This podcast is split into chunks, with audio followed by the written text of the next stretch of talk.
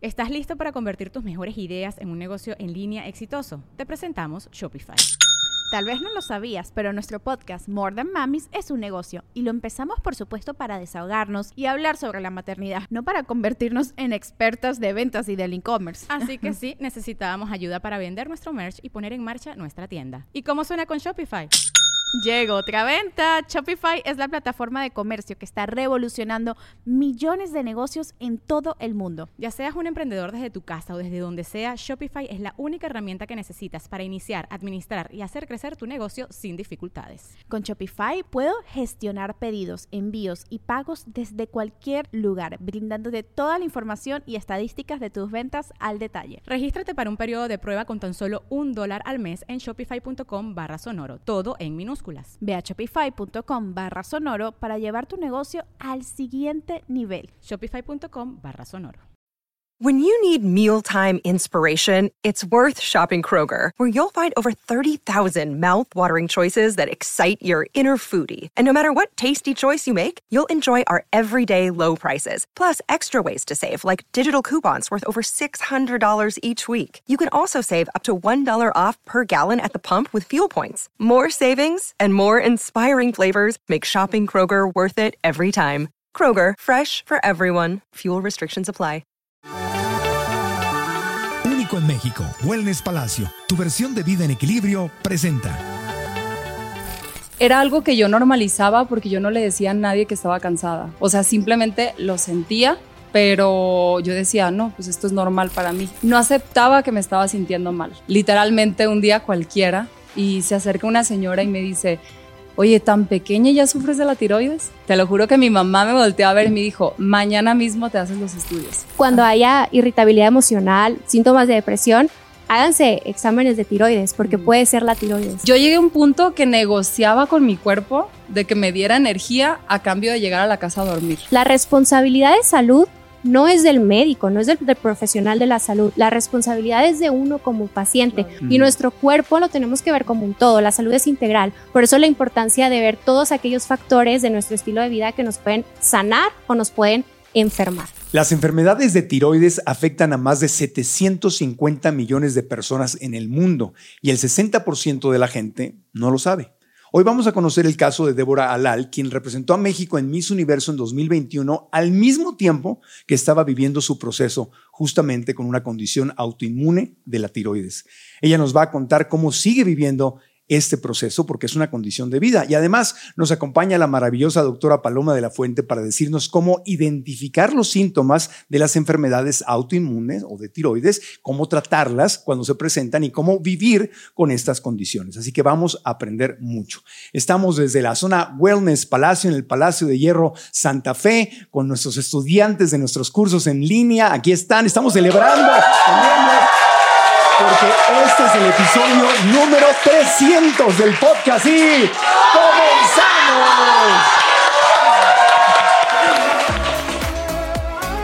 El podcast de Marco Antonio Regil es una producción de RGL Entertainment y todos sus derechos están reservados.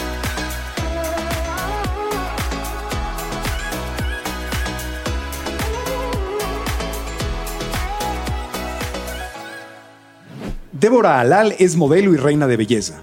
Participó en el concurso Miss Teen Mundial 2016 y representó a México en Miss Universo 2021. La doctora Paloma de la Fuente es egresada de la carrera de medicina por la Universidad Autónoma de Baja California. Cuenta con maestría en nutrición clínica y un diplomado en nutrición bariátrica y nutrición funcional. Es miembro activo de la Asociación Mexicana de Medicina de Estilo de Vida. Débora Alal y la doctora Paloma de la Fuente están en el podcast. Chicas, bienvenidas al programa. Gracias por estar aquí con nosotros. Vamos a aprender mucho. Débora, tu historia es. eh, ja- jamás hubiera uno imaginado cuando tú representaste a México en 2021, ¿verdad? Así es. En Miss Universo. Estabas viviendo eh, una, una película detrás Sí. de cámaras. Bueno, la sigo viviendo, pero específicamente cuando participé en Miss Universo fue de las etapas más difíciles porque tenía que sobrellevar una condición al momento de salir perfecta en todas las fotos y videos. Claro que esa es la imagen que tenemos de las modelos o de las reinas de belleza o de Miss Universo. Es perfecta, todo está bien en su vida, está sana, está hermosa, literalmente no le duele nada, Exacto. pero a ti sí te estaba doliendo mucho. Claro, sí, uno ve a las reinas de belleza y cree que no les da ni dolor de cabeza ni gripa y estamos súper fuertes, pero créanme que todas lidiamos con algo. No nada más las reinas de belleza, en realidad, No, pues todos todas las personas. Todos los seres humanos, pero, pero eh, digamos que en un certamen todo se dibuja como que está perfecto. A ver, an- va- vamos, vamos, llévanos por el camino. Tú empezaste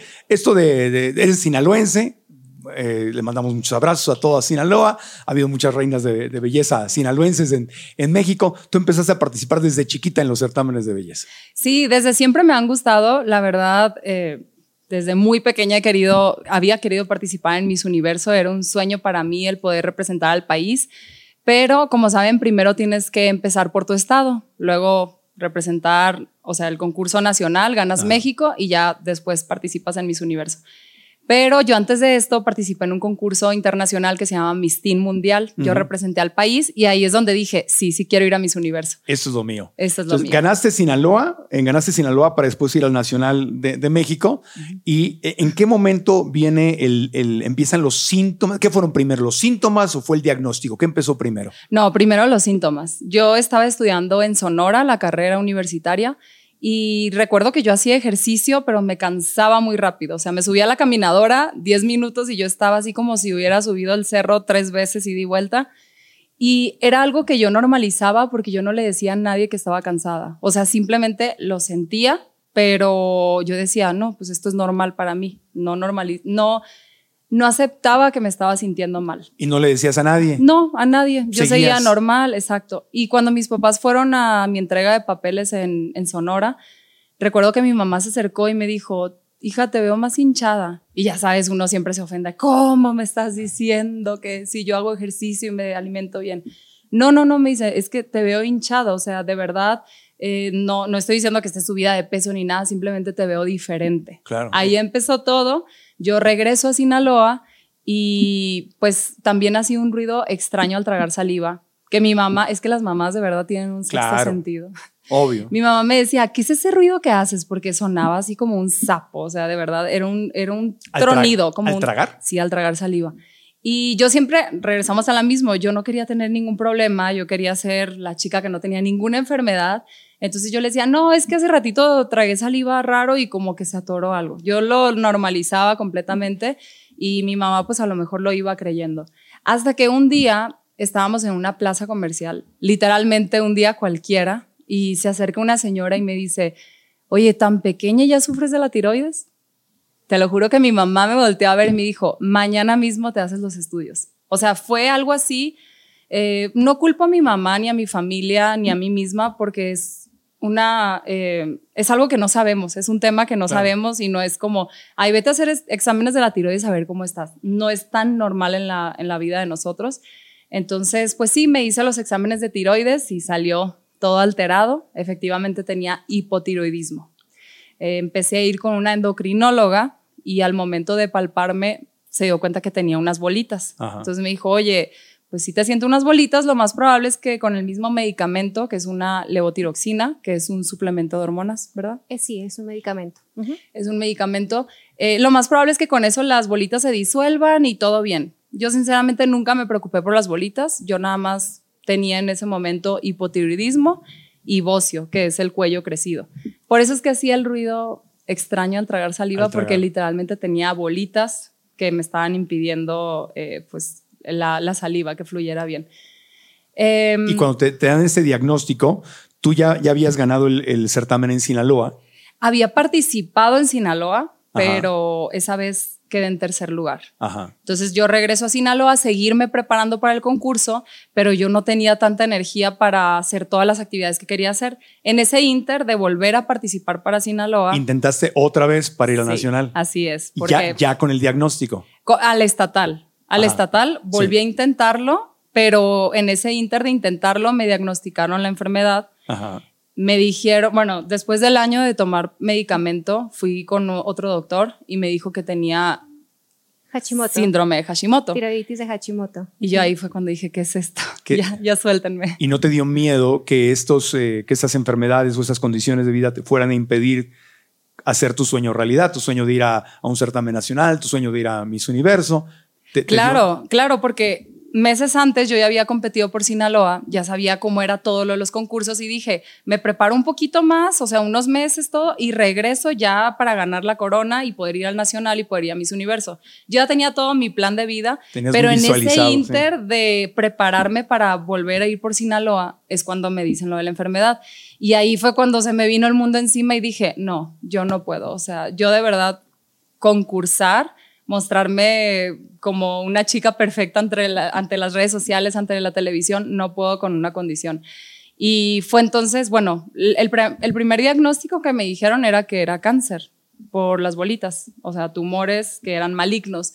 Fue lo primero que me dijeron. Yo recuerdo que ni lloré, o sea, salí de la consulta, pero con un nudo en el estómago, en la garganta, y mi papá me dijo, porque mi papá me acompañó, me dijo, oye, vamos a ir con otro doctor, o sea, como, cálmate. Sí. Pero yo en ese momento dije, me van a cortar el cabello, porque pues sí, la- las mujeres pensamos en eso lo primero que pensamos. Yo dije, me van a cortar el cabello, voy a tener quimioterapias, ¿cuánto tiempo durarán las quimioterapias? ¿Uno o dos años? Pero te diagnosticaron cáncer con estudios de laboratorio. No, sea, era lo posible, era lo primero que me habían dicho de que no, lo más posible es que sea cáncer. Eso es algo que no deberíamos de hacer como médicos porque asustamos a los pacientes. Claro, o sea, si no tenemos un estudio de laboratorio, un estudio de imagen, algo que nos confirme que es un cáncer, no podemos decirle al paciente. soltar eso. Claro que no, porque obviamente vamos a, a dar un miedo al paciente gigante y obviamente tú te ibas a sentir peor. Y eso aumenta Claro. el estrés. Exacto, aumenta el estrés y el estrés es uno de los factores que más eh, eh, provoca síntomas en la tiroiditis de Hashimoto. Un poquito más adelante, obviamente, Paloma, vamos a hablar con Paloma, porque Paloma ve todos los días a pacientes que tienen justamente estas condiciones.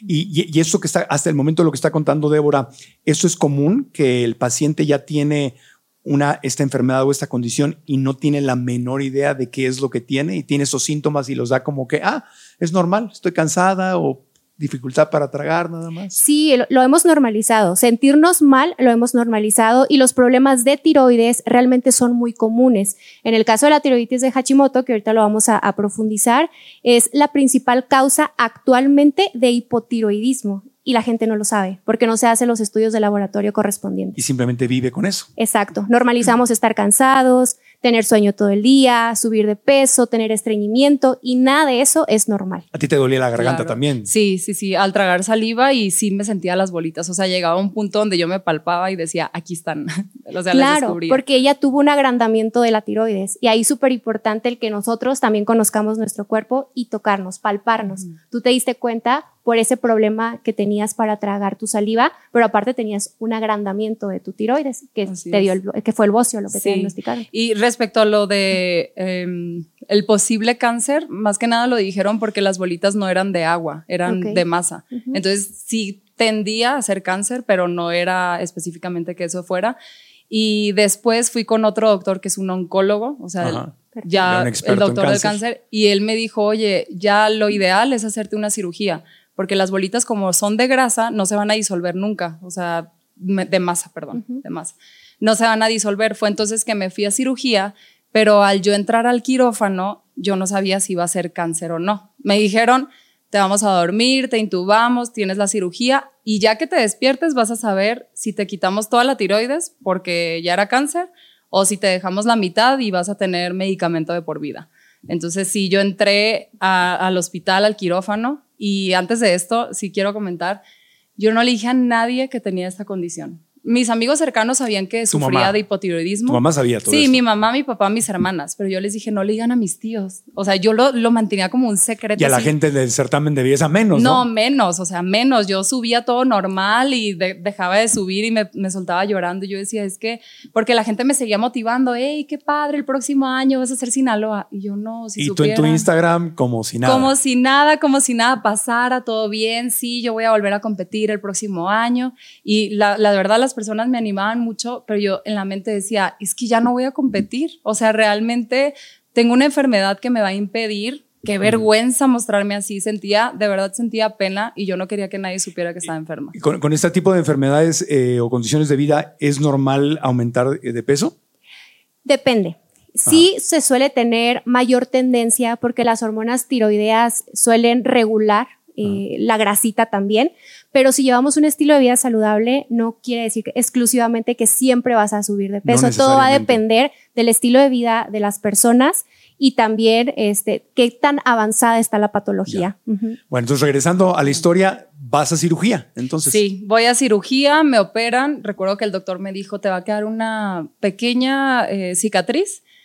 Y la primera vez que salí del hospital me fui a casa, vi la cicatriz de aquí hasta acá o sea, el, doctor se refería a que me iba a quedar como ahorita lo tengo, que casi no se nota, es en esta parte de aquí. De hecho, no. Es que lo hizo justamente en el pliegue, fue una muy buena cirugía, pero al momento de verme una cirugía de aquí hasta acá, mi mamá también y yo nos quedamos así. De y yo izquierda dije, a derecha del cuello. No, ya dije, yo ya no voy a poder competir, yo ya no voy a poder hacer nada de mi vida porque tengo una condición.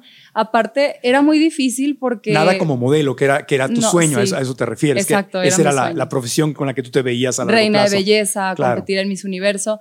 Pero era tan difícil porque te sientes muy débil y además e, eres débil. O sea, yo para pararme de la cama, mi mamá tenía que agarrar la almohada de este lado, mi papá de este lado, porque yo no tenía fuerza en el cuello. Efectivamente, no pude manejar tres, tres, meses porque no podía hacer movimientos bruscos del cuello. Era muy difícil, era algo que yo nunca creía haber vivido, pero recuerdo mucho que esos días, pues tienes mucho, muchas horas por pensar, tienes muchas horas libres. Claro. Yo ahí decía que ya no iba a competir en Miss Universo, pero recordé las palabras que me dijo el oncólogo cuando me diagnosticó las bolitas. Yo creo que me vio la cara así como, no te estoy entendiendo nada, porque llegas a una consulta del doctor y lo, lo principal es, no entiendo, o sea, dímelo en otras palabras. Entonces el doctor me explicó así, me dijo, la tiroides tiene forma de mariposa. Tu mariposa tiene dos bolitas en el lado derecho que le impiden seguir volando, que la hacen sentir pesada, que la hacen no poder seguir con su vida. Entonces lo que voy a hacer yo es cortarle esa ala porque le está pesando, o sea, de verdad se siente muy pesada, eh, tiene problemas, está pasando por todo. Yo en ese momento, obviamente, cuando me lo cáncer. no, no sabíamos. ¿Todavía no sabían? Era después de la cirugía. Ah, perdón, estamos antes de la Sí, antes de la cirugía, eh, cuando estábamos hablando de lo que me iba a hacer. Eh, que efectivamente me quitó la mitad de la tiroides. Yo no tengo el lado derecho de la tiroides. El lado izquierdo, como no tenía todavía infectado por las bolitas del Hashimoto, pues siguió viva. Y, y recuerdo que en ese entonces que estaba pensando en mi casa y teniendo tantas horas por pensar, dije, no, pues es que el doctor me dijo eso porque pues ya no voy a tener un ala, entonces ya no voy a poder ir volando a mis universo. Yo todo lo, lo, enfocaba en mis universo y en el concurso. No, era, tu sueño. O sea, es como para cualquiera tenemos sueños, el tuyo era mis era universo. universo, exacto. Y en una de esas, yo sí recuerdo que dije, porque siempre queremos llegar volando a los lugares, pero no sé, fue como una esperanza de vida que me llegó, porque dije, bueno, sé nadar, sé caminar, sé correr, Claro, volando llegas muchísimo más rápido a todos los lugares, pero si no, que no voy a hacer nada, pues puedo llegar de otras maneras. Te lo prometo que en ese momento como que cambió mi chip y ya, me quería recuperar bien rápido, comía saludable, mamá, mis medicinas, cambió completamente mi chip, pero porque yo ya sabía que lo iba a volver a intentar y que quería ir a Miss Universo. Y recuerdo que sí, le comentaba a mi mamá de, oye, quiero ir a Miss Universo. Y mi mamá, hija, no, pues ya, mejor otra cosa, mejor otra cosa. Pero ese pues sueño te ayudaba porque ese, era... Era lo que me mantenía. Soñar con algo, con lo que sea. Cada quien sueña con lo que quiere. Sí. Soñar con algo te ayuda a levantarte. El problema es cuando no tienes un sueño. Y una, claro. Entre una depresión terrible porque ya no tengo nada y, lo, sentí las, lo sentí las primeras semanas porque mi ilusión se había ido. Pero cuando recuperé esa ilusión y dije, me va a costar más que a cualquier persona normal por mi condición, pero aún así lo quiero lograr. Y sí, empecé a recuperarme. Duré pasa la cirugía, te dicen que no es cáncer. Efectivamente, me dicen que no es cáncer. Empiezo a recuperarme y a los tres meses de la cirugía empecé a compartir en redes sociales, así como, oigan, pues me operaron de un problema de tiroides. Y recuerdo que la, primera persona que vio esa historia, o de las primeras personas, era la directora del concurso en Sinaloa. Y yo, y no quería que ella lo viera.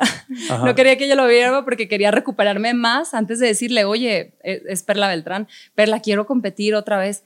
Entonces ella me mandó mensaje, oye, ¿cómo estás? Recupérate. No, estoy súper bien. Yo así sin poder mover el cuello. No, súper bien. Fue una cirugía pequeña. Yo todo lo quería hacer muy pequeño Claro. para que no me vieran como enferma.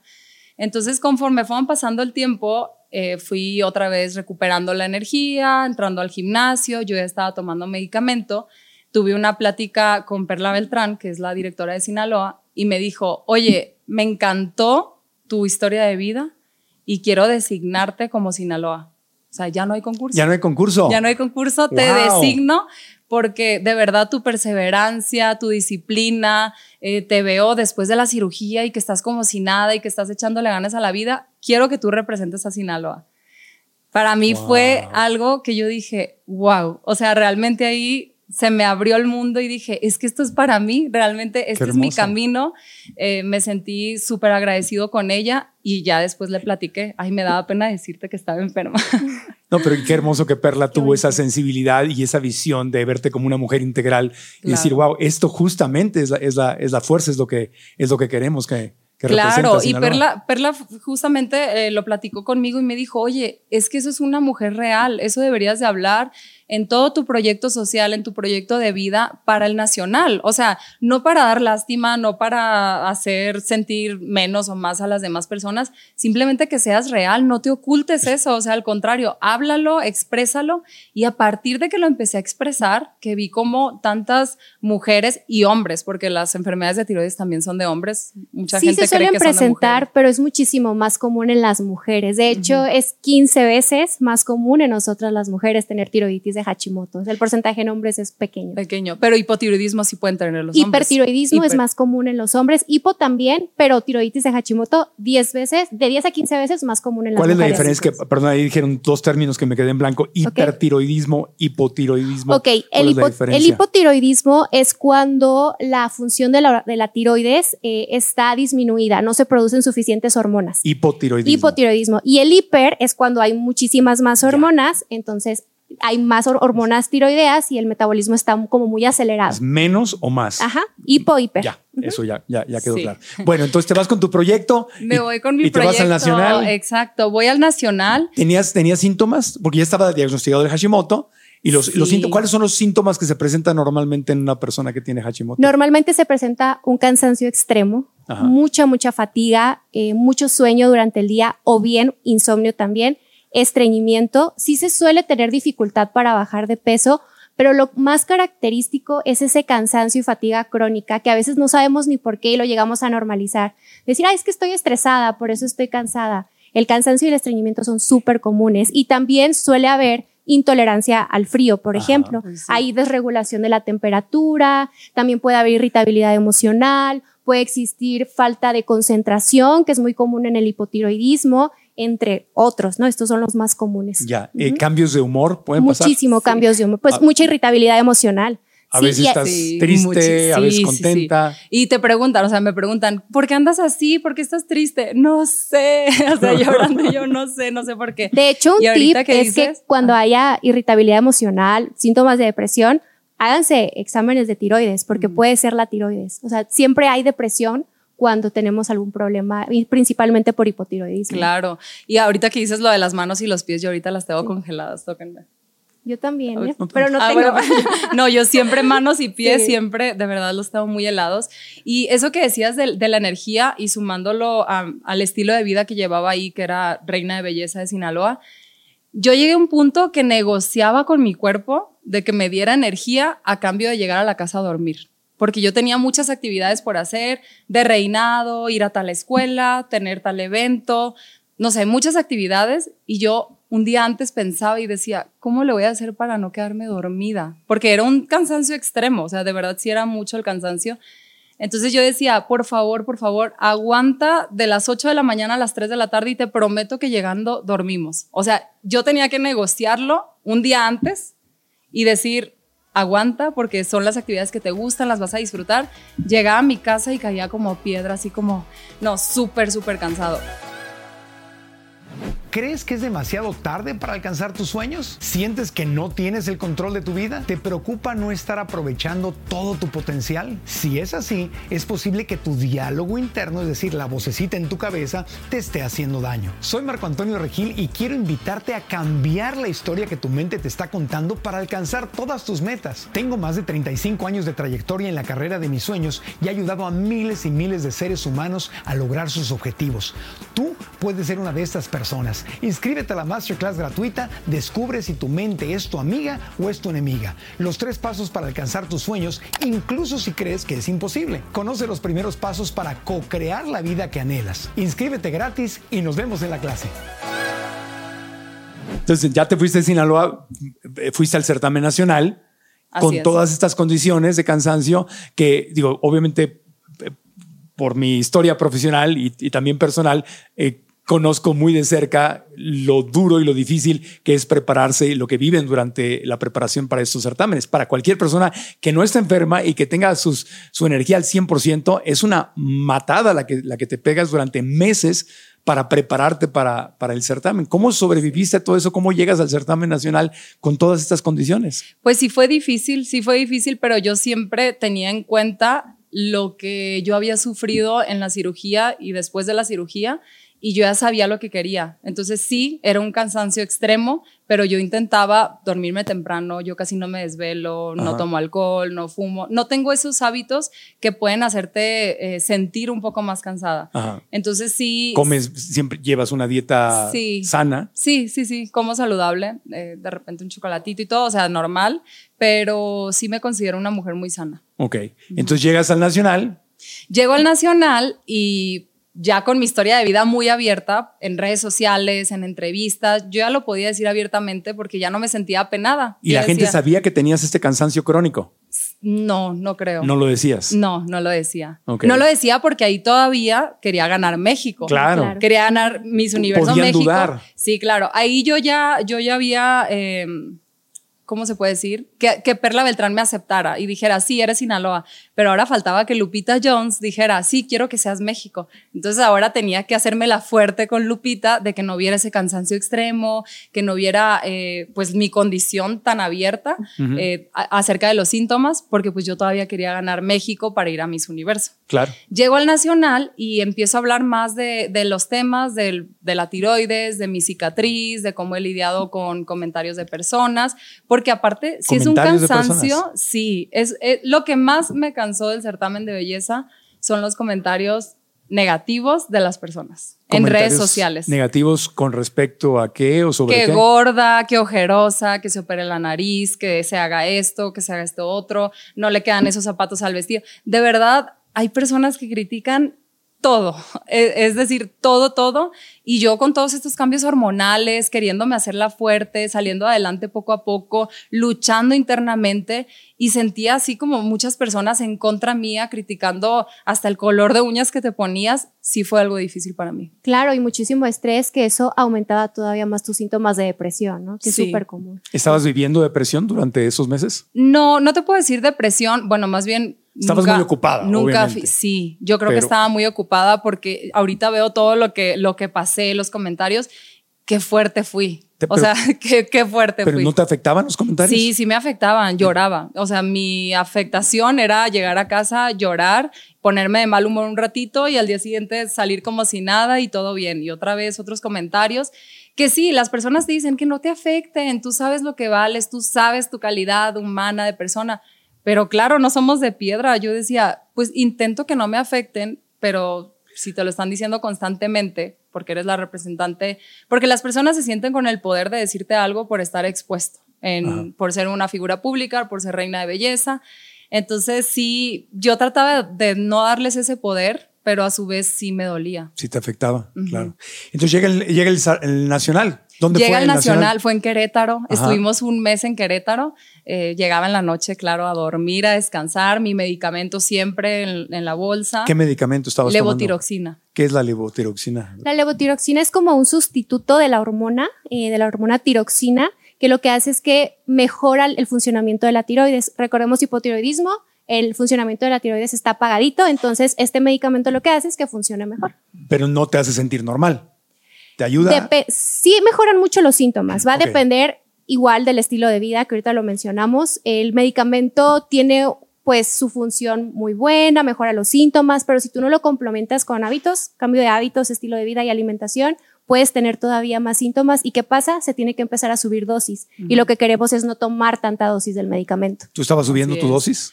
Eh, en ese entonces no, No. no, me mantuve normal. Estando en el concurso recuerdo que hubo una actividad que todas las mujeres, las representantes de cada estado, yo en ese entonces era Sinaloa, teníamos que decir la fuerza, mi fuerza transformadora, no, perdón, mi superpoder es y mi superpoder era mi fuerza transformadora. Yo, yo lo dije, cada quien decía mi voz, mi carisma, mi disciplina. Entonces yo dije, mi fuerza, eh, mi superpoder como mujer es mi fuerza transformadora.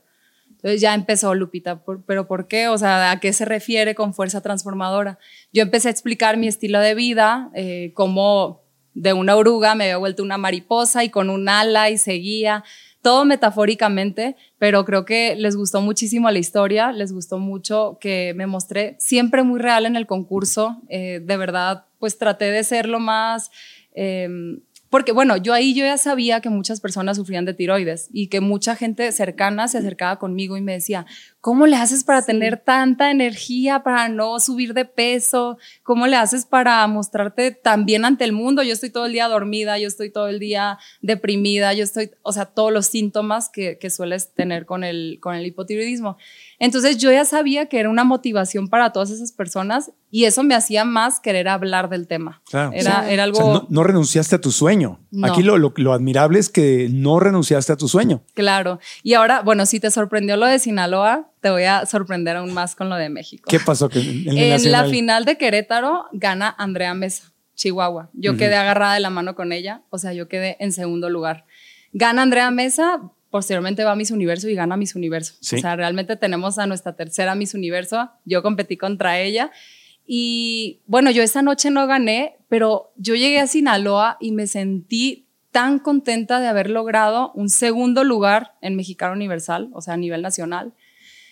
Pero no sé, yo por dentro decía, ay, quiero volver a competir. Pues ya si en Sinaloa lo intenté dos veces, pues acá también. No, a mí la gente no me bajaba de, Débora es súper perseverante, Débora es súper perseverante. Siempre me decían eso. Pues es verdad. Y yo, pues sí, sí, es verdad. Llegaba y me preguntaban en las entrevistas, oye, ¿qué sigue? Bueno, quedaste en segundo lugar, felicidades, ¿qué sigue para Débora? No, pues participar en Miss Universo. Oye, pero pues ya, ya no ganaste, o sea, quedaste en segundo lugar, muy bueno. No, pero quiero com- competir. Eh, pasan los meses, era cuando estaba lo del tema del COVID y todo, Ajá, y me habla Lupita que ese año no iban a hacer concurso ajá. por el tema del COVID y que ya tenían que elegir a una representante y yo al quedar en segundo lugar les encantó mi historia de vida, mi proyecto Wow. social, mi proyecto de todo y fue la primera vez que Lupita Jones decide designar a alguien. Fui yo. Wow. Wow, qué bonito. Sí. Qué, qué hermosa historia. Entonces, pues no sé, muchas muchas personas quizá puedan decir qué suerte, que, ay, qué suerte en Sinaloa, en México, la designaron, la designada ya casi que a Miss Universo, pero yo más bien me sentía como la elegida de, del universo, de Dios, de decir, tú vas a Sinaloa, tú vas a México y tú vas a Miss Universo. Entonces, ¿Y el sueño sí, se hizo realidad? Mi sueño se hizo realidad, participé en Miss Universo, no gané, pero de verdad el estar en Miss Universo, el decir, lo logré, estoy aquí en el escenario de Miss Universo, estoy representando todo el país, toda, toda, todo lo que yo soy fue para mí de mis más, más, de mis más grandes logros. Pues hiciste tu sueño realidad Claro. Sí. y no permitiste que el diagnóstico o esta condición de vida te detuviera. Yo creo que eso se merece un aplauso. Ay, Sí, gracias. Por tu perseverancia. Gracias.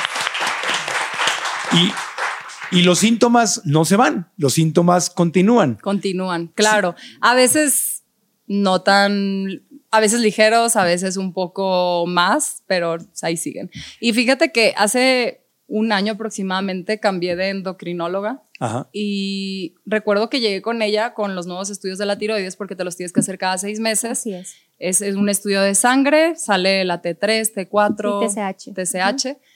Y pues salí perfecta. O sea, ningún asterisco quiere decir que estoy súper bien. Yo llegué con la doctora y le dije, oye, aquí están los estudios. No, pues está súper bien. Y yo, pero no me siento bien.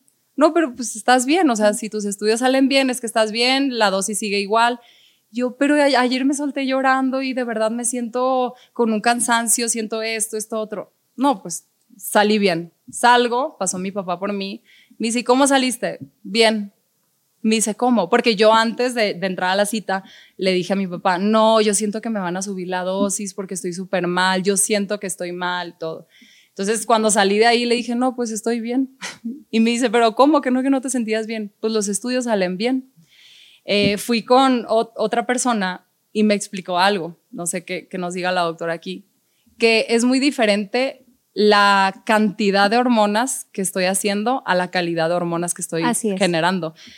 Sí, puedo salir perfecta en el estudio de sangre, Pero de que estoy calidad. Generando las hormonas que mi cuerpo necesita, pero qué calidad de hormonas son las que se están Exacto. generando. Y, Y esa- aparte estás viviendo con la mitad de tu tiroides. Exacto. ¿Anticuerpos no te hicieron? Eh, salí bien de los anticuerpos, sí. sí, es más que nada por eso. ¿Y esa calidad puede mejorar?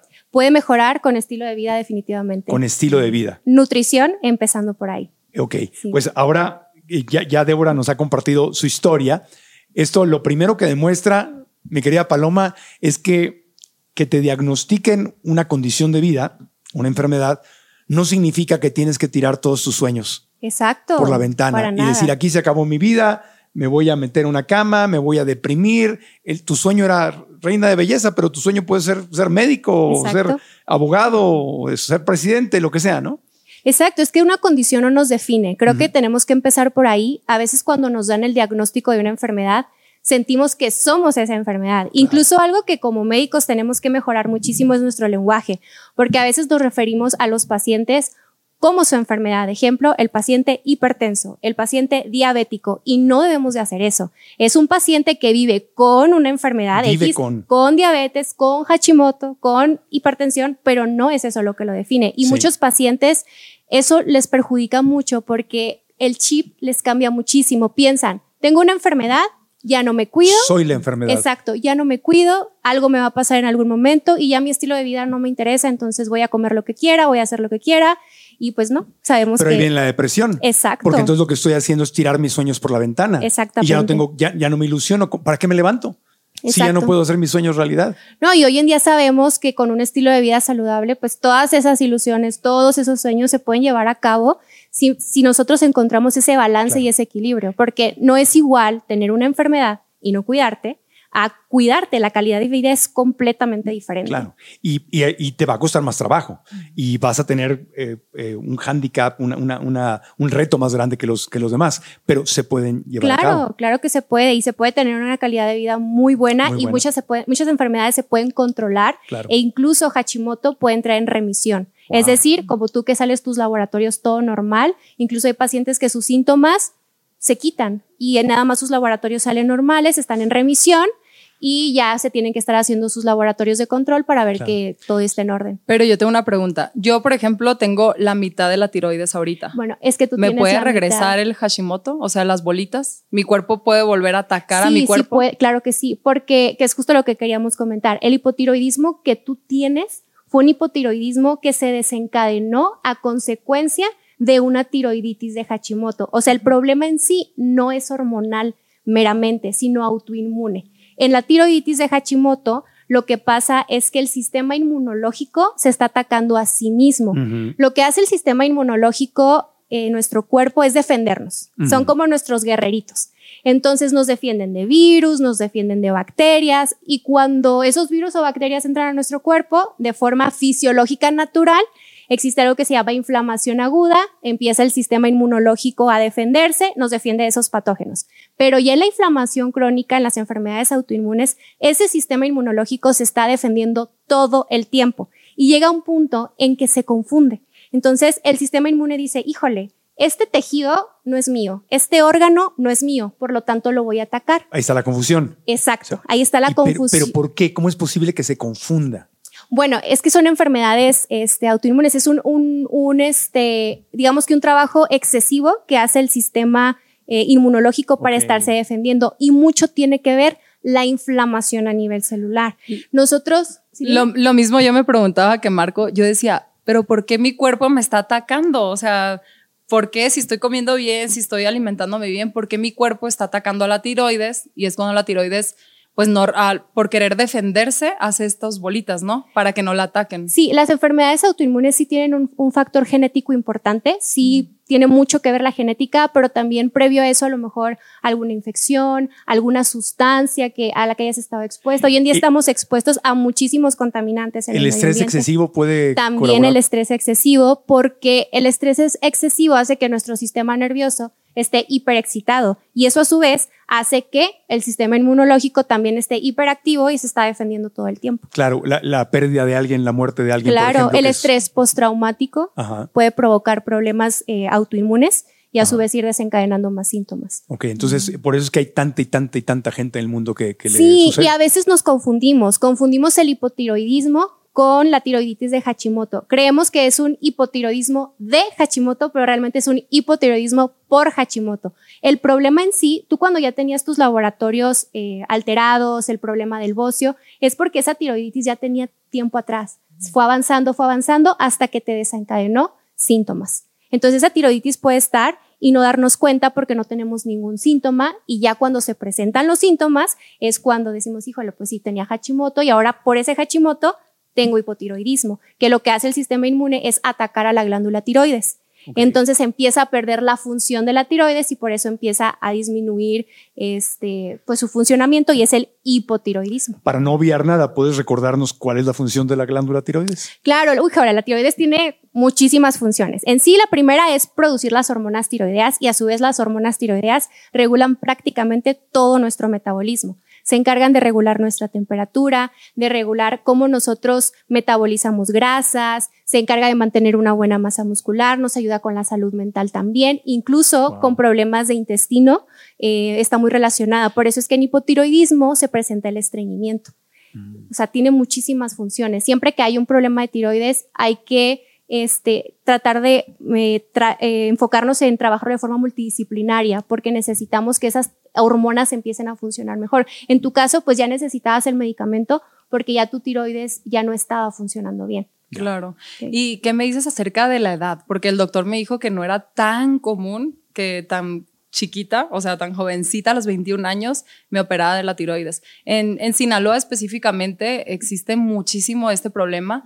También lo genético, pero también puede ser mucho la contaminación. En Sinaloa, pues saben, tenemos muchísimo eh, la agricultura, entonces los fertilizantes, el agua que se contamina, el agua que tomamos, no necesariamente de la llave, pero puedes comprar un agua en la calle y puede estar contaminada. Entonces hay muchos factores. El mercurio es por lo principal que se puede desencadenar este hipotiroidismo eh, por Hashimoto. El mercurio. El mercurio, sí, el mercurio donde lo encontramos principalmente en muchos de los pescados hoy en día. Oye, también para no obviar esto que estás diciendo del mercurio, ¿por qué los peces tienen mercurio y por qué el mercurio hace daño? ¿Y en qué otro lugar podríamos encontrar el mercurio? Bueno, el mercurio para nuestro cuerpo es tóxico, no deberíamos de tenerlo en nuestro organismo. El, el, agua ya está muy contaminada, por lo tanto los peces pues consumen toda esa sustancia, está en los pescados y si nosotros lo consumimos, pues vamos a tener mercurio en nuestro cuerpo. Pero otro lugar en donde también encontramos mercurio es en las amalgamas. En los dientes, en las muelas. yo desconozco todos los tratamientos odontológicos, no me sé todos los materiales que se utilizan, pero ya tenemos suficiente evidencia científica que dice que las amalgamas, como contienen mucho mercurio, sí pueden llegar a alterar el sistema inmunológico, especialmente en los pacientes que tienen predisposición a enfermedades autoinmunes. por eso ya no se usan las caries, se, las tapan con, otros ingredientes. Así es. Pero hay mucha gente que todavía tiene las amalgamas. Sí, de hecho lo ideal sería que se las retiraran con mucho cuidado, usar otro tratamiento y empezar a tomar vitamina C para reforzar el sistema inmunológico. Exactamente, porque si no traes el mercurio justamente ahí en las muelas. Exacto. Y estás en contacto con él todo el tiempo. Exactamente.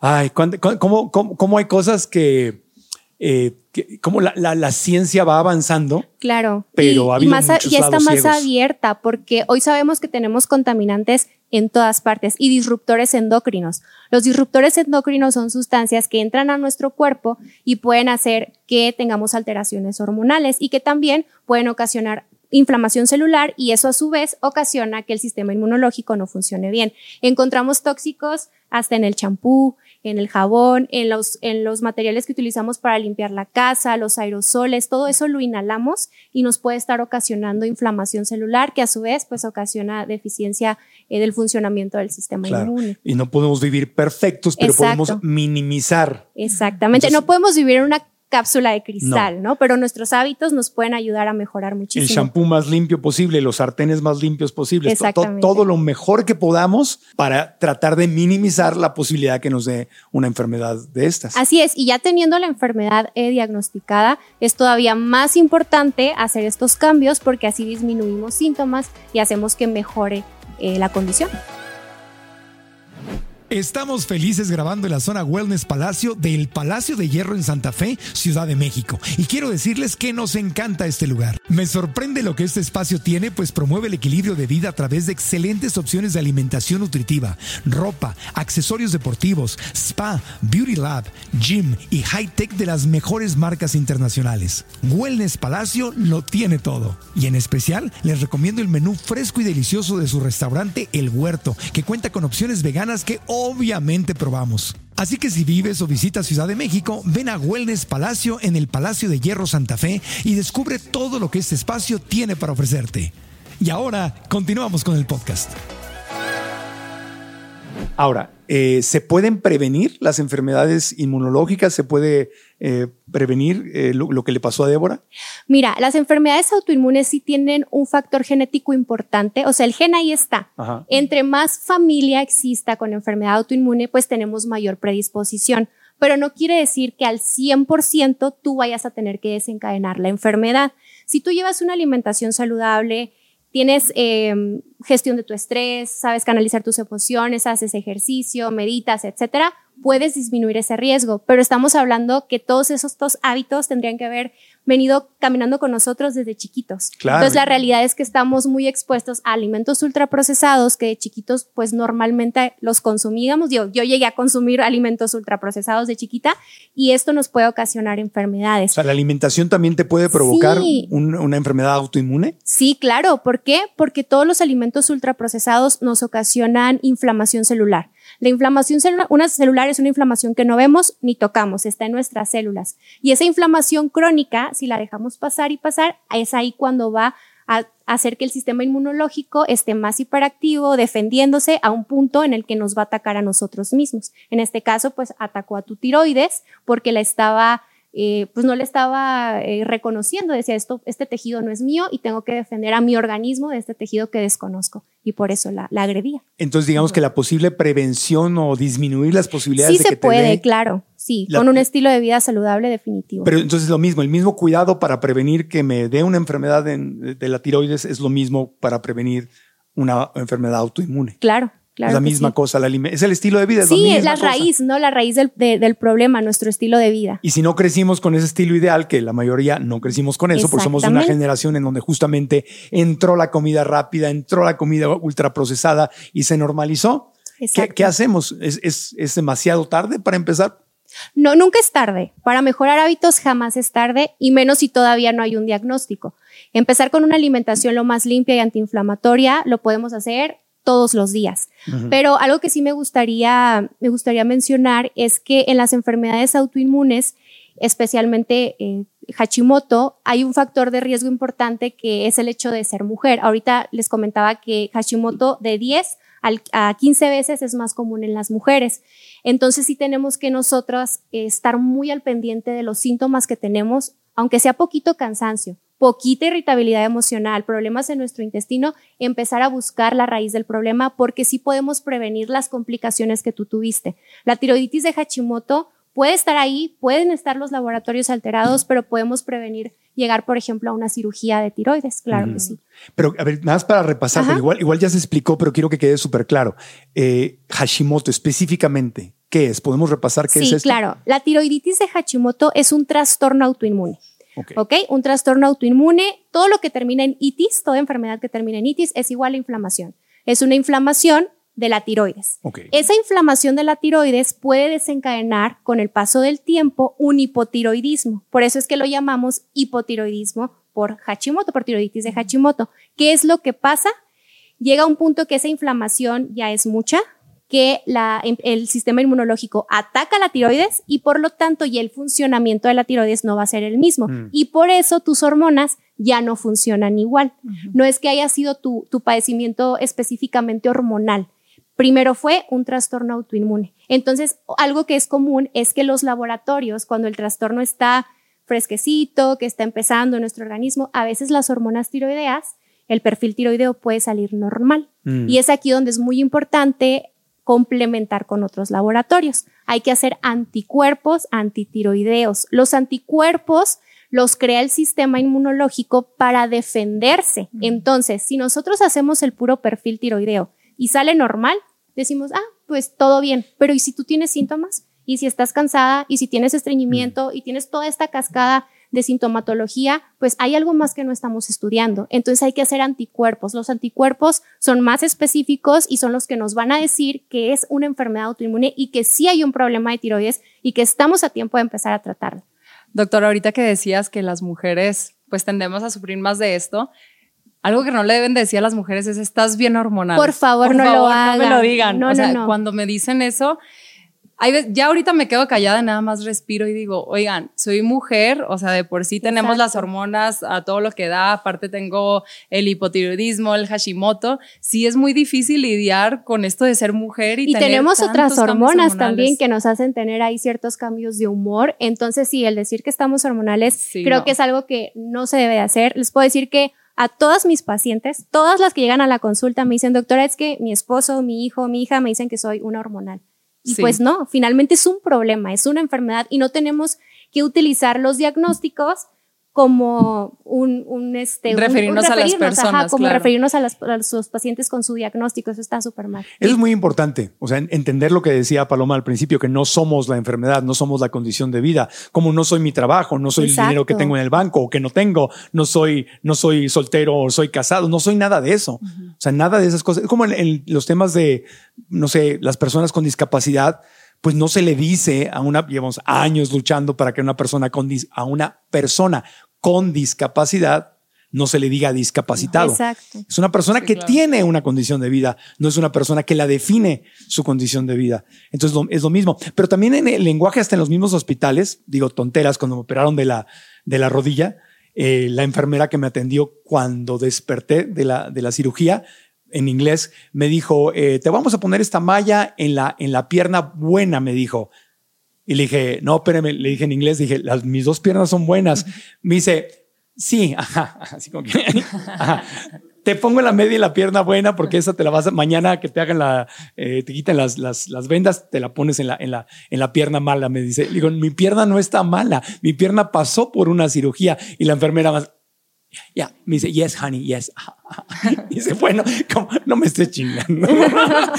Yo aquí, para mí eres un paciente más que está pasando Sí. aquí por el quirófano, pero ese es el lenguaje que hasta en los hospitales Exacto. no tengo pierna buena ni tengo pierna mala, ni, ni soy eh, la enfermedad, ni soy las hormonas, nada de eso. Hay, hay que corregir nuestro Hay que lenguaje. corregir muchísimo el lenguaje como médicos. Es algo que a mí me gusta mucho trabajar en lo personal porque pues no somos nada de eso y al final Mm. los pacientes lo que quieren es sentirse protegidos por nosotros Sí. y si nos escuchan hablar de esa manera pues creo que no lo Sí. vamos a lograr mucho. Oye, y ahorita hablando del tema de las mujeres, me han preguntado mucho si yo voy a eh, batallar en embarazarme, o sea, en Mm. querer tener hijos. Yo tengo 27 años, yo cuando tuve la cirugía tenía 21 años y el oncólogo me dijo que decidió dejarme la mitad de la tiroides con posibilidad de que algún día tenga que volver a la cirugía a quitarme esa mitad de la tiroides en caso de que me vuelva a salir las, las bolitas del Hashimoto, pero me dijo, es que eh, por si quieres llegar a tener hijos o algo, que no batalles tanto. Que no Lo que tanto. pasa es que como las hormonas tiroideas regulan prácticamente todo el organismo, eh, también tienen ahí función en nuestras hormonas sexuales. Entonces, por eso te quiso dejar la mitad eh, de la tiroides para que sigas produciendo, pues también un poco tú de forma natural, o nada más con el puro medicamento.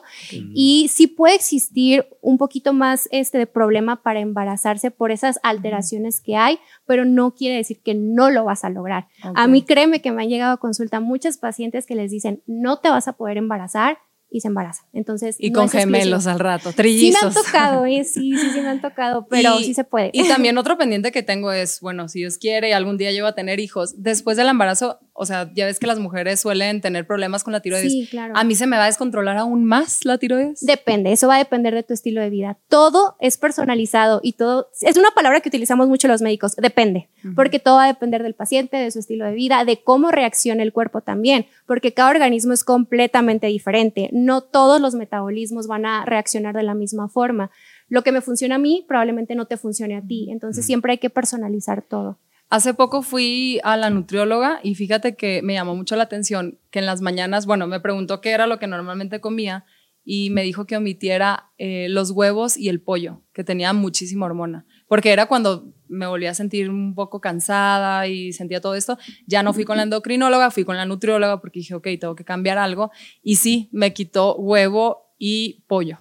Esto va a depender de cada paciente igual. Eh, lo ideal sí es tratar de llevar una alimentación lo más basada en plantas que se pueda, porque al tener inflamación celular, que es lo que desencadena el problema en el sistema inmunológico, necesitamos disminuir esa inflamación celular. ¿Cómo lo vamos a hacer? Por medio de la alimentación, alimentación muy rica en antioxidantes. Frutos rojos, hojas verdes, nueces, semillas, mucha fibra y muchos omegas. Todo esto es antiinflamatorio.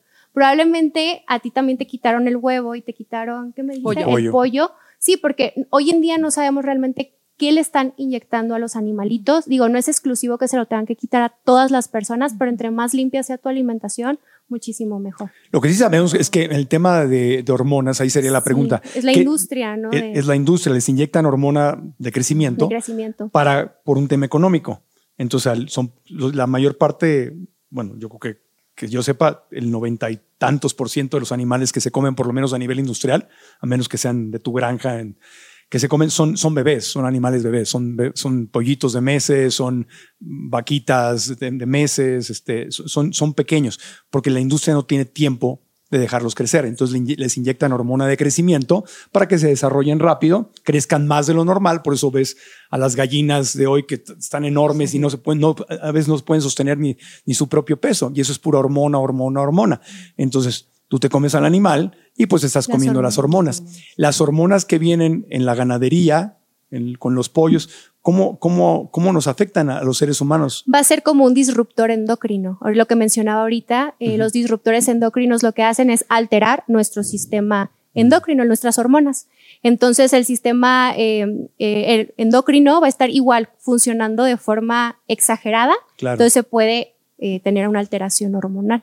Sí, de hecho, algo bien importante ahorita que comentabas que te eliminaron pollo y te eliminaron huevo, algo que se- sí se tiene que tratar de evitar en, en la alimentación cuando se tiene cualquier tipo de enfermedad autoinmune es el gluten y los lácteos, porque el gluten es una proteína y los lácteos tienen una proteína que se llama caseína. Y estas dos proteínas cuando entran a nuestro organismo, al tener un sistema inmunológico hiperactivo que se está defendiendo todo el tiempo, detectan a estas proteínas como agresores y por lo tanto se empieza a defender más. Entonces Sí. vamos a tener todavía más inflamación, un sistema más hiperactivo y por lo tanto se va a estar defendiendo y defendiendo y nos va a estar atacando más a nosotros mismos. Es donde hay que tener también mucho ojo con los productos ultraprocesados, Exacto. porque aunque no diga que tienen lácteos, tienen caseína, Caseína. que es un derivado de la leche. Exacto. Yo he visto muchos quesos vegetarianos o veganos que dicen caseína. Sí, y- y dicen queso, no. queso de almendra o queso no sé qué. caseína. Y, traen caseína. No dicen que son veganos, pero A dicen. sí me ha ah, ¿te ha tocado? Sí. Marcas mentirosas. No, de hecho sí, Sí, me mentira. ha tocado. Es ¿eh? verdad. Hay, Sí, una, hay una una. marca de Nuevo León, mexicana, de queso vegano, que le, mandaron análisis de laboratorio y, traía, y traía caseína. Caseína. Y descubrieron a la, a la marca, no me acuerdo ahorita cuál fue, pero uy. Sí, No, pues sí. Sí. pero entonces hay que tener mucho cuidado contra, con, lo- con los ultra, ultraprocesados. Entonces ya entendimos qué es el hipotiroidismo, el hipertiroidismo, ya nos lo explicaste, ya entendimos qué es Hashimoto. Bocio, también mencionó bocio, eso se me quedó en la, en la mente. ¿Qué El es bocio es el agrandamiento de Ah. la glándula tiroides, que era Ya. la razón por la cual tu- ella no podía tragar su saliva y no podía comer bien. Y eso yo creo que se puede notar muy fácil, ¿no? Sí, hay que Bueno, aprender a palparnos. Claro, yo digo muy fácil, el pero yo duré años con eso y yo no lo notaba. Sí. Pero una vez que yo ya sabía que tenía bocio, me veía al espejo y decía, es que como no me daba cuenta, o sea, de verdad Se abultadito se ve el cuello. abultadito el cuello y, O sea, Todos. no, no Hay que quiero tratar ser. de palparse no quiero su ser- cuellito para saber Enséñanos, si pero ¿cómo lo, cómo lo debemos con de sus hacer? deditos, de ¿Así? arriba hacia abajo tocar, que no haya presencia de algún abultamiento, alguna bolita, podemos hacerlo hacia lateral también, todo bien. La glándula tiroides está aquí, a nivel central, esto es lo que hay que tocar. Y si noto sentí- algo, ¿qué hago inmediatamente? correr al doctor para hacer ¿Con, con un especialista o, Con- o al- con tu Sí, médico? pueden ir, ajá, pueden ir con un endocrinólogo de preferencia para que les haga los estudios de laboratorio completos. Pues pueden ir sí. también con el médico general Sí. para que les haga una exploración, si es algo que quieren saber ya y no hay citas con los endocrinos, también Sí, pueden ir con el general, pero sí es importante que uno como paciente conozca su cuerpo para saber qué hay anormal. Muchas veces no conocemos a nuestro cuerpo, Sí. entonces eso es muy importante. Sí, a mí me ha tocado incluso ver a personas en, en la calle que yo les veo abultado el cuello Sí. y me quedo pensando, pues no quiero ser imprudente, ni las conozco y llegar, oye, así como que llegaron conmigo. Como la señora del Sí, centro como la comercial. señora. Pero bueno, ella sí me medio conocía, o sea, sí era Ah. un poco más cercana. Em, pero sí, yo las veo y digo, ¿sabrá esa persona que tiene problema de tiroides?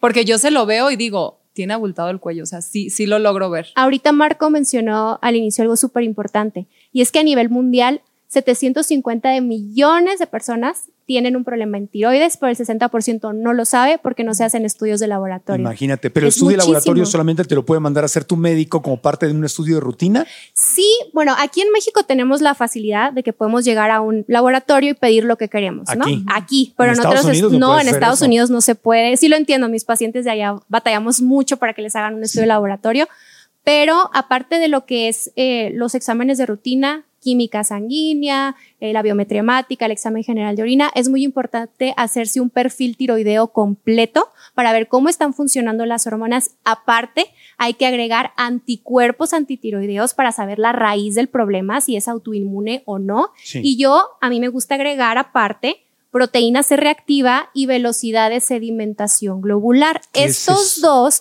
son marcadores inflamatorios. Nos van a decir si tenemos inflamación celular, que de hecho no necesariamente por tener una enfermedad autoinmune estos van a, eh, van a salir positivos. O sea, también una persona que come mal, que tiene alguna otra enfermedad crónica, podemos tenerlos eh, elevados por la inflamación celular, pero son muy característicos de las enfermedades autoinmunes. Y un estudio de laboratorio que me encanta pedirle a todos los pacientes es 25 hidroxivitamina D. Tenemos una deficiencia de vitamina D bárbara y no lo sabemos. La vitamina D en nuestro cuerpo actúa como una hormona y como un inmunomodulador, es decir, que mantiene saludable el sistema inmunológico y regula las hormonas, especialmente tiroides y especialmente eh, este, insulina. Son a las que más ayuda.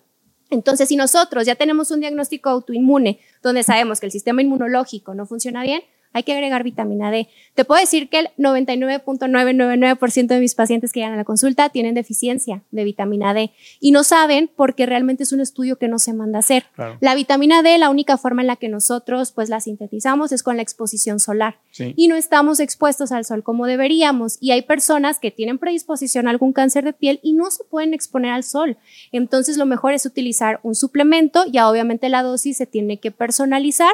Pero sí, 25 hidroxivitamina D para todos, por favor, porque les aseguro que al menos la mitad va a tener deficiencia. Yo nunca me lo he hecho. O sea, No, yo pues sí, realmente sí, ahorita que hice 99.9, digo, no, seguro yo estoy en esa. Le- en levan- esa. levante Pero- la mano quien se ha hecho ese examen de, de vitamina D. Ah, mira. Una persona, dos. Cuatro, cinco, seis. Cuatro, cinco, sí, pero la gran otro, mayoría no. Otro examen que también me pedían era el ultrasonido Ah, el de cuello. ultrasonido es súper El importante. ultrasonido de cuello. sí. porque puede haber anomalías eh, anatómicas, como en tu caso, que tenías el agrandamiento y la presencia de los nódulos. Eso es para descartar que haya alguna masita o algo. Oye, este, ¿por qué son tantos exámenes que yo cuando voy con mi doctora, sí, a ver, digo, Marco. "Asa- examíneme todo. yo sí le digo así. Sí. Cada año hago un examen médico general y le digo, y me pregunta y le digo, todo, todo, todo, todo, todo. Pues es que sería lo ideal. Y ya con eso, porque si no, para acordarme, para ser un ciudadano que no soy médico, es común y corriente, para acordarnos de todos esos exámenes. Bueno, si es que, lo esto. ideal es que lo ideal siempre va a ser personalizar. Hay que ir a consulta, porque dependiendo de los síntomas es cuando también el médico va a decir, ¿sabes qué? Tú te- tienes síntomas que parecen de esta enfermedad, te tenemos que mandar a hacer estos laboratorios, porque tampoco se vale mandar a hacer de todo cuando no se necesita. Claro. Digo, a veces la economía no está tan bien Claro. y necesitamos ser más específicos con lo que ocupa Entonces cada sí me conviene, o sea, sí nos conviene a nosotros ser pacientes más proactivos y vencer esa vocecita en la mente que dice, ay, qué flojera aprenderme todos los exámenes. Empezar a llevar un récord de... Hay que empoderar a los pacientes. Yo siempre les digo a mis pacientes, la responsabilidad de salud no es del médico, no es del, del profesional de la salud. La responsabilidad es de uno como paciente. Nosotros somos únicamente una guía. Claro. Una guía que los apoya, que los educa, pero quien actúa y quien se lleva todo el mérito son ustedes. Y nuestro cuerpo lo tenemos que ver como un todo. La salud es integral. Por eso la importancia de ver todos aquellos factores de nuestro estilo de vida que nos pueden sanar o nos pueden enfermar. Yo creo que al tener síntomas, lo más importante eh, para que no se confundan es hacerte el perfil tiroideo. Si sale algo Sí. normal, ya ir con el médico y que ya te, te digan todos los estudios. Pero ¿y si esos, sale ¿no? normal y, y no hay este uno de anticuerpos? Lo anti- los- es lo que te comento. Si hay síntomas, por eso vayan a consulta mejor. ¿Por qué? Porque los, el, el perfil tiroideo a veces puede salir Puede salir normal bien, y sí. los anticuerpos ya pueden estar elevados. Entonces tenemos que llegar a la raíz del problema. Pero tienes que tener mucho ojo porque no todos los doctores son como Paloma de, Sí. proa- de proactivos, ¿no? Y pues nada más, ¿no te duele nada? ¿No? ¿Está todo bien? Ah, ¿No? No, y sí me ha tocado muchos pacientes que me llegan con todos los síntomas, tal vez sí su perfil tiroideo normal, y les dicen, no, es que está somatizando, o incluso usan la palabra estás hormonal o es la edad, y la verdad es que no, hay un problema de raíz que nos está atacando. Por eso hay que hacer una, una, una búsqueda cuidadosa de quién es tu médico. Y escuchar a los pacientes, como médicos tenemos que escucharlos, a veces los síntomas los dejamos de lado si todos los laboratorios están normales, Sí. y pues hay que escuchar. ¿Te gustaría sentirte más feliz y en paz todos los días? Hay una herramienta maravillosa que puede ayudarte mucho para venir al presente, enfocarte en lo que sí tienes y crear paz dentro de ti que puedes convertir en parte de tu estilo de vida, la gratitud. Sí, en mi experiencia, la gratitud es uno de los regalos más grandes que puedes darte a tu vida. Y si no sabes cómo empezar, te invito a que te unas a nuestra experiencia 21 días de gratitud y seas parte de una hermosa comunidad de miles y miles de personas que han encontrado más paz interior y claridad en sus vidas a través de esta práctica tan sencilla y efectiva, donde te llevaré de la mano con 21 meditaciones guiadas y algunas clases en donde reflexionaremos juntos sobre las posibilidades que pueden abrirse en tu vida al vivir en gratitud. Inscríbete ahora haciendo clic en el enlace que está aquí abajo o ve a marcoantonioregil.com diagonal gratitud. Repito, marcoantonioregil.com diagonal gratitud y descubre el enorme poder que tienes dentro de ti. Y ahora regresamos al podcast. Una pregunta, eh, cuando mencionaste lo de la tiroides que te dejaron la mitad, si en el caso de la gente que es- la- se la quitan completamente, eh, ¿se puede seguir teniendo una calidad de vida? Claro que sí, sí, Sí. se puede tener calidad de vida, pero sí se tienen que cuidar mucho. Te tienes O que cuidar más. Cuidar su alimentación, cuidar su estilo de vida en general. ¿Y tienes que vivir con un medicamento para toda la vida? Sí, hay diferentes fármacos ya hoy en día, pero sí, de- de- se tiene que tomar un medicamento para toda la vida. Muy Porque bien. ya no está la glándula que se encarga de formar esas hormonas. Ya. Entonces lo necesita. ¿Hay preguntas de nuestro público? ¿Tienen preguntas? ¿Alguien tiene alguna preguntita? Muy bien, vamos con la primera pregunta. ¿Cuál es tu nombre? Viviana, Adelante, Viviana. Ah, lo que pasa es que a mí hace unos años me detectaron que tengo deficiencia de proteína S y me dijeron que eso hace que mi sangre tienda a coagular. Pero no, o sea, también viendo ahorita con el tema de esto, eh, sí he pensado que no sé si sea solamente eso o también podría ser hipotiroidismo o algo más. Entonces no sé si debería hacerme como más análisis o algo más.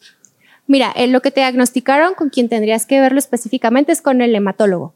Ajá. Pero eh, si tú te quieres hacer estudios de laboratorio para ver cómo está tu tiroides, adelante, no hay, no hay ningún problema. Pero siempre pues hay que tratar de que te hagan una buena interpretación de los laboratorios para ver si, si tienes este, alteradas también las hormonas eh, tiroideas o bien un problema autoinmune. Pero lo ideal es que lo veas con el hematólogo. Sí. Sí, de hecho sí lo he estado viendo con el hematólogo. Eh, sí me mandaron como muchísimas pruebas para hacer y sí me dijeron que realmente no era algo autoinmune, Ajá. pero pues no estoy segura porque sí tengo que estar tomando anticoagulantes de por vida. Es que es un problema hematológico, ajá. Ok. Sí. Entonces, eh, no, no, si te dijo el, el hematólogo que no es autoinmune, pues probablemente no es autoinmune, pero es un problema hematológico que sí necesita su tratamiento. Sí, hay personas que, no- que tienen deficiencias de algunas proteínas en sangre que no coagulan bien, entonces sí tienen que estar tomando su, su medicamento para la coagulación. Hay pacientes que, por ejemplo, si se van a hacer alguna cirugía dental, tienen que estarse tomando su, su factor 8, por ejemplo, que es un factor que ayuda a la coagulación para que no tengan sangrados abundantes. Pero sí, yo, yo te recomendaría más que, que, lo veas pues ya personalizado con tus laboratorios en mano con un médico. Ok, ok, estoy Gracias. bien. Muchas gracias. A ti, gracias. Y qué bueno que existe un medicamento para eso. O sea, Ah, ahí, sí. ahí es donde de repente, digo, obviamente aquí somos súper pro estilo de vida, Sí, claro. naturismo y todo, pero esto de, de satanizar a los... No, no, es algo o que sea, no debemos de hacer. Ese, ese- ese es el otro extremo, tanto empastillarte a lo, a lo loco. Eh, y, sin corregir tu estilo de vida, pues no es correcto, pero andar satanizando también a todos los fármacos y no agradecer que existe la ciencia y la medicina que nos puede ayudar como en estos casos. O sea que, porque sin ese medicamento, por ejemplo, ¿qué, qué- haces? Exacto. Se Se, puede complicar y, Y se acaba tu vida. y se acaba. Y se acaba tu vida. Sí, los medicamentos eh, siempre hay que ver riesgo-beneficio y si te los están recomendando es por algo. Yo sé que muchos de los médicos no nos educan en el área de nutrición, tenemos que estudiar nosotros nutrición aparte, pero si tú dejas de tomar tu medicamento y piensas que únicamente con la alimentación va a ser la magia, no es así, todo es complemento, es unidad, hay que trabajarlo todo en unidad. Claro. Muy bien, vamos con otra pregunta. ¿Cómo te llamas? Este, mi nombre es Araceli. Araceli, adelante. Bueno, antes que nada, una felicitación. Gracias.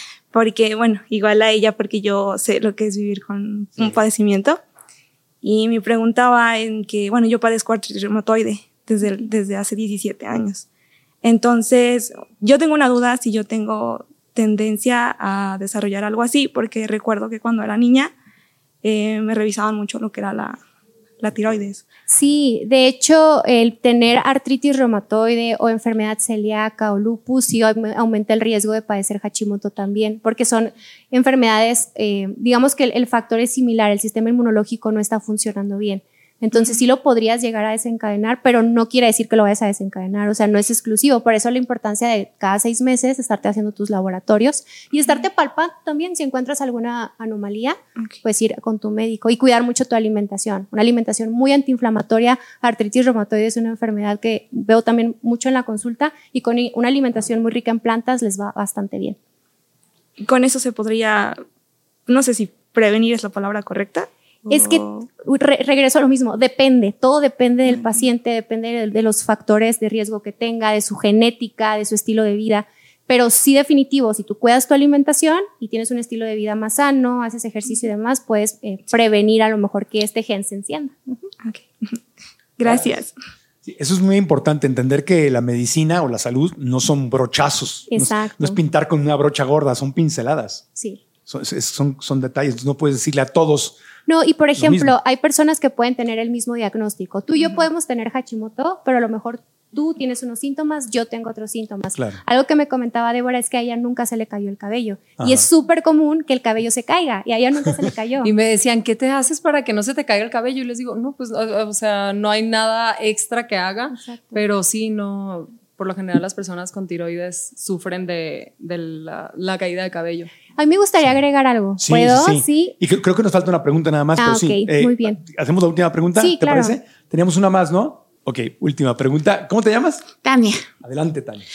yo tengo una pregunta. Yo padezco de hipotiroidismo y miastenia gravis, pero ahorita que decías de los laboratorios, me surgió la duda porque a mí cuando me hicieron hace poquito lo de los anticuerpos salió negativo. Entonces, ¿cómo complementan el diagnóstico como tal? El caso tuyo, al ser negativos los anticuerpos, no se trata de un trastorno autoinmune, o sea, no tienes tiroiditis de Hashimoto. Tu, tu falta de funcionamiento en tiroides no es por Hashimoto, puede ser otra causa. Puede ser genética, puede ser edad, puede ser estilo de vida, algún eh, proceso traumático que, ha- que haga que las hormonas eh, dejaron, dejen de trabajar bien. O sea, son muchos los factores, pero entonces no es un trastorno autoinmune. Ujú. Y es algo más hormonal que eh, del sistema inmunológico. Por eso va muy, bueno, es que me dicen que va muy ligado la miastenia con el hipotiroidismo.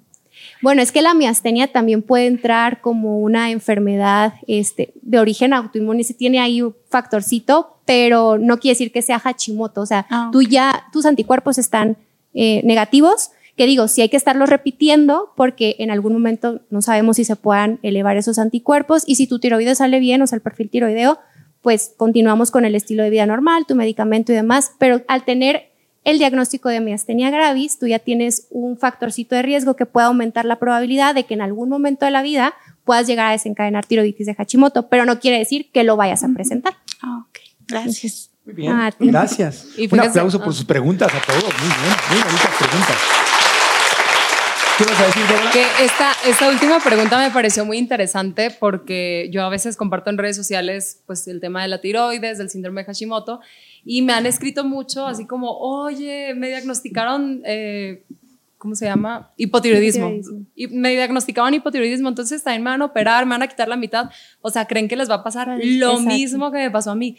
Y es cuando entro yo y les digo, no, es que una cosa es tener hipotiroidismo, que es el cansancio extremo, la caída de cabello, y otra cosa, hipertiroidismo, que es tener taticardia. eh, No, y otra cosa es que somos seres humanos totalmente diferentes. distintos, Hay claro. personas con el tiroiditis de Hashimoto que a lo mejor nunca van a llegar al bocio o no van a necesitar la cirugía. Exacto. A lo mejor se diagnosticaron antes y Ujú. pues todo les sale un poquito menos complicado todo. Claro. Y hay, siempre, o sea, siempre, siempre esta palabra depende es muy común en nosotros porque tenemos que siempre personalizar, nunca generalizar. Por eso la importancia de ver a cada paciente como un todo, pero de forma individual. Claro, y también recordar que lo que no se mide no se puede cambiar y es también aceptar si te sientes mal, si sientes Exacto. algún síntoma, si sientes que no estás rindiendo al 100, pues aceptar que puedes tener una enfermedad, o sea, ser humildes en ese aspecto de decir, ok, sí, tengo una vida saludable, me cuido bien, pero puedo tener alguna condición y es cuando ya entra ir a checarte con el médico y saber que tienes una enfermedad. Sí, yo les pido de favor que no normalicen sentirse mal. A veces las mujeres aguantamos mucho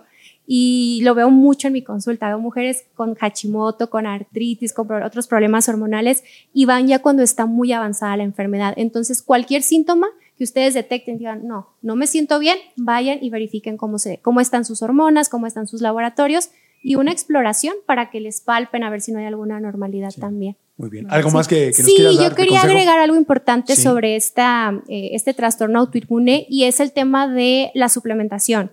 Porque a veces estamos un poquito peleados eh, los médicos con si dar suplementos o no dar suplementos. Y en el caso de la tiroiditis de Hashimoto, sí es importante suplementar con algunos minerales y algunas vitaminas que suele haber deficiencias. Está muy marcada, o sea, tenemos suficiente evidencia científica de que podemos suplementar. Algo que es muy importante, como ya se los mencioné, es la vitamina D. Obviamente hay que personalizar dosis, pero vitamina D es, es una vitamina que nos ayuda mucho también con la inflamación celular. El omega 3, de preferencia yo recomiendo uno basado en plantas. Hay que verificar dosis también, pero omega 3 es antiinflamatorio. Necesitamos disminuir la inflamación celular. ¿Podrías mencionar fuentes de omega 3 de, basado en plantas? Sí, a las algas. Las algas buenísimas. Me gusta también la linaza, tiene muchísimo omega 3, las semillas de cáñamo, pero en suplemento casi siempre encontramos suplemento de alga o de linaza. Claro, a mí me gusta más de con el alga. pescado, todo el mundo piensa en Sí. pescado. Y el pescado, el tiene pescado mercurio. se come, ajá, pero el pescado se come las algas. Y se Por y eso. claro, el pescado se come las Sí, algas por y por eso eso el pescado omega. trae omegas. Así es. También algo súper importante es el consumo de selenio. El selenio es un mineral que se necesita para que las hormonas tiroideas trabajen bien. Antes se pensaba que necesitábamos yodo, porque antes la principal causa pues, del hipotiroidismo era la deficiencia de yodo, pero hoy sabemos que eso ya no existe. Pero el selenio sí es importante, hacerse laboratorio también de selenio, porque el selenio ayuda a que las hormonas tiroideas trabajen bien. Y si no quieren eh, tomar un suplemento de yodo, perdón, de selenio, yo les recomiendo que se coman tres nueces de Brasil todos los días si padecen un problema de tiroides y ahí van a tener más del 100% de selenio que necesitan en un día. Wow. Pueden agregar especias como cúrcuma, jengibre, pueden agregar pasiflora, azafrán, son súper antiinflamatorios y cuidar mucho su microbiota intestinal. No olvidemos que el 80% del sistema inmunológico está en el intestino. Entonces hay que cuidar mucho esas bacterias. Muy bien. Wow. Muy bien. Pues yo quisiera cerrar también con una frase que Sí. me gusta compartir mucho. Sigue tus sueños y el universo te abrirá puertas donde solo había paredes. Qué hermoso. Es, es es. lo que me ha traído hasta acá y me sigue tienes abriendo razón. puertas cuando siento que ya no hay más para adelante, siempre se abren puertas. Que así siga. Que así Ahora, ¿cuál es el siguiente sueño, Débora? Ser conductora, ¿Quieres ser conductora? Sí, Qué sí, sí. Ya estoy trabajando como conductora independiente, he viajado eh, por todo México y pues estoy muy contenta. ¿En qué te estás especializando? En certámenes de belleza y el tema de la música también. Ok, muy bien. Sí. Pues te deseamos... Así que te admiro muchísimo también como conductor. Gracias. Sí. Muchas gracias, Débora. Eh, la gente que te quiera seguir en tus redes sociales, ¿en dónde te puede seguir? En Instagram me encuentran como Débora Alal 1, en Facebook, Twitter, TikTok y todas las redes sociales Débora Alal. En Muy Instagram bien. es el único que tengo el 1. Perfecto. Doctora Paloma, mucha gente va a ir a, va a querer ir a consulta contigo, ¿a poco no? Ojalá que sí. ¿A poco no se les antoja? Doy consulta en línea. Yo vengo de Mexicali, pero doy consulta en línea. Entonces, quien quiera, yo encantada de conocerlos. Hasta el momento en Mexicali, porque le, le están lloviendo ofertas de trabajo por otros lados. No sé cuánto Sí. vayas a durar en Mexicali, pero como, como atiendes en línea, pues ahí, ahí siempre Sí, te pueden. claro. Yo, y yo sé que tienes una agenda bastante saturada, pero si alguien quiere ver si tienes espacio para atender, ¿en dónde te pueden encontrar? Me pueden encontrar en mis redes sociales. Yo ahí les publico espacios de disponibilidad, horarios y demás. Me encuentran como dra.paloma de la fuente. Instagram, Facebook, TikTok, en todo, YouTube también, menos Twitter, yo no tengo Twitter. No, no. Este, pero en las demás redes ahí me encuentran y ya, pues ahí si quieren alguna cita, yo ya los paso con mi Claro. asistente a la clínica y en Mexicali pues doy eh, consulta presencial en la clínica Sea Wellness. Por lo pronto. Por lo pronto. por lo pronto. Le agradecemos mucho a las dos. Débora, gracias por compartir tu historia, por ser vulnerable. Y doctora, gracias por darnos Gracias una verdadera clase, ¿o no? Verdadera clase. Un aplauso con amor, cariño y gratitud. Gracias, gracias, gracias de todo corazón. A mí me encuentra como Marco Antonio Regil en todas las redes sociales. eh, Twitter, que ahora se llama X, es la única que no me gusta, pero ya estamos en Threads también. Ah, ese sí tengo. Threads, sí, es, ese es la sí. nueva. Bueno, eh, si están aquí en el podcast y quieren aprender más, les quiero recordar que desde hace ya varios meses eh, estamos, tenemos una revista digital básicamente donde cada semana les, les damos un resumen de lo que se publicó en el podcast, porque muchas veces ves el podcast y dices, "Ah, de todo lo que dijeron, me encantaría tener notas e incluso datos, porque digo, mi equipo, les quiero decir un aplauso para mi equipo con mucho amor y cariño. Mi equipo, quiero, quiero decirles que, nos, que me hacen unas investigaciones increíblemente documentadas, súper bien. Y la mayoría de esto, pues no, no lo podemos compartir porque no da, no da el tiempo. Sin embargo, en la, nuestra revista digital, que es gratuita, por cierto, ahí pueden encontrarlo. Entonces, lo único que tienen que hacer es ir a marcoantonioregil.com, diagonal aprendamos. Repito, marcoantonioregil.com, diagonal aprendamos, y ahí se suscriben. Y entonces, nuestra revista se llama Del Podcast a tu Vida, y lo que les entregamos es un resumen con de lo que más importante que se dijo en el podcast y con datos extras que no se tocaron en el, en el podcast. Así que si quieren aprender más, marcoantonioregil.com, diagonal aprendamos. Si nos ven en YouTube, suscríbanse, activen la campanita para que se enteren cuando llegan los nuevos videos. Cada semana tenemos uno nuevo y también dejen su comentario aquí abajo y díganos qué es lo más importante que aprendieron. Si este episodio les parece valioso y llegaron hasta aquí al final y dicen, quiero que mi mamá, que mis hermanos, que mi, que mi marido, que mis amigos se enteren, pues copien la liga del podcast y compártanlo en WhatsApp, compártanlo en, Twi- en Twitter,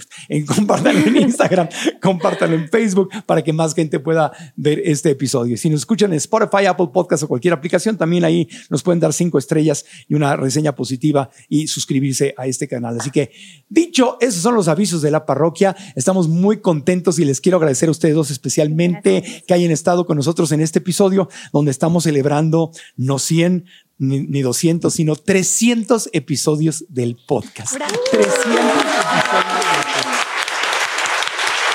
Este es mi sueño, Débora. Sí. Este es el programa. Es el programa que alguna vez quise tener en la tele y que me dijeron, no se puede, ¿cómo crees? ¿A quién se lo vendemos? ¿Quién lo va a patrocinar? Nada que ver. Ay, no, Marco, estás bien loco. Es- Eso no se puede hablar en la tele. Y pues en la tele no, pero aquí sí. en en Claro. YouTube sí. Así que gracias, gracias de todo corazón a nuestras alumnas y alumnos hermosos de nuestros cursos en línea. Gracias, gracias, gracias. Y hablando de patrocinadores, le agradezco de todo corazón a esta zona wellness del Palacio de Hierro en Santa Fe, en la Ciudad de México. Cuando vengan, visiten. ¿A poco no está padrísimo? Precioso, ¿Cómo me está? encanta. Aparte, casi no hay lugares así. Yo, yo no conozco otro en, en- en todo México. Ni, ni es más, ni en Estados Unidos he visto está cosas así. padrísimo, está súper bonito. Está, está hermoso. Tienen todo. Sí, todo, yo cuando todo, entré todo. se me hizo grandísimo, o sea, como iba caminando, ya vi las, eh, los lugares donde venden ropa deportiva, comidas Sí, veganas, no todo. Yoga, ciclismo, Todo. este, comida. Aquí Sí, el está huerto. todo aquí. El huerto está divino. Está divino, Sí, ya tienen encanta. opciones basadas en plantas, las acaban de incluir. Ay, súper bien, vamos a desayunar. Sí, aquí Sí, vamos a tienen una. Ayer me comí una hamburguesa buenísima y la tortita la hicieron aquí, o sea, no está ultra procesada, sino la hicieron Ah, súper bien, qué bueno. Súper bueno. Sí. Así que vengan al huerto, vengan a Zona Wellness del Palacio de Hierro aquí en Santa Fe, en Ciudad de México. Hay todo, todo, todo lo que ustedes necesiten para su vida súper, súper, súper sana. Así que, bueno, estos han sido los avisos de la parroquia. Gracias, hasta la próxima. Aprendamos juntos. Gracias.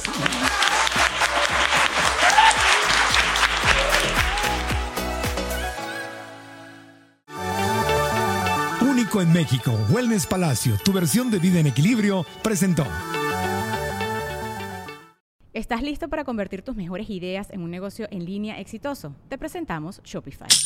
Tal vez no lo sabías, pero nuestro podcast More Than Mamis es un negocio y lo empezamos por supuesto para desahogarnos y hablar sobre la maternidad, no para convertirnos en expertas de ventas y del e-commerce. Así que sí, necesitábamos ayuda para vender nuestro merch y poner en marcha nuestra tienda. ¿Y cómo suena con Shopify?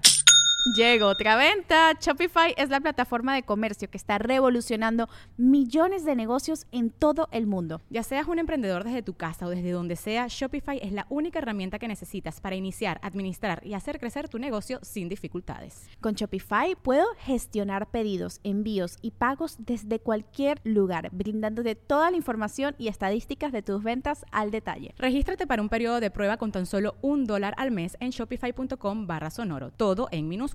Ve a shopify.com barra sonoro para llevar tu negocio al siguiente nivel. Shopify.com barra sonoro. ¿Estás listo para convertir tus mejores ideas en un negocio en línea exitoso? Te presentamos Shopify. Tal vez no lo sabías, pero nuestro podcast More Than Mamis es un negocio y lo empezamos por supuesto para desahogarnos y hablar sobre la maternidad, no para convertirnos en expertas de ventas y del e-commerce. Así que sí, necesitábamos ayuda para vender nuestro merch y poner en marcha nuestra tienda. ¿Y cómo suena con Shopify? Llegó otra venta. Shopify es la plataforma de comercio que está revolucionando millones de negocios en todo el mundo. Ya seas un emprendedor desde tu casa o desde donde sea, Shopify es la única herramienta que necesitas para iniciar, administrar y hacer crecer tu negocio sin dificultades. Con Shopify puedo gestionar pedidos, envíos y pagos desde cualquier lugar, brindándote toda la información y estadísticas de tus ventas al detalle. Regístrate para un periodo de prueba con tan solo un dólar al mes en shopify.com barra sonoro, todo en minúsculas. Ve a shopify.com barra sonoro para llevar tu negocio al siguiente nivel. Shopify.com barra sonoro. Hola, buenos días, mi pana. Buenos días, bienvenido a Sherwin Williams. ¡Ey! ¿Qué onda, compadre? ¿Qué onda? Ya tengo lista la pintura que ordenaste en el ProPlus app. Con más de 6.000 representantes en nuestras tiendas listos para atenderte en tu idioma y beneficios para contratistas que encontrarás en aliadopro.com. En Sherwin Williams somos el aliado del PRO.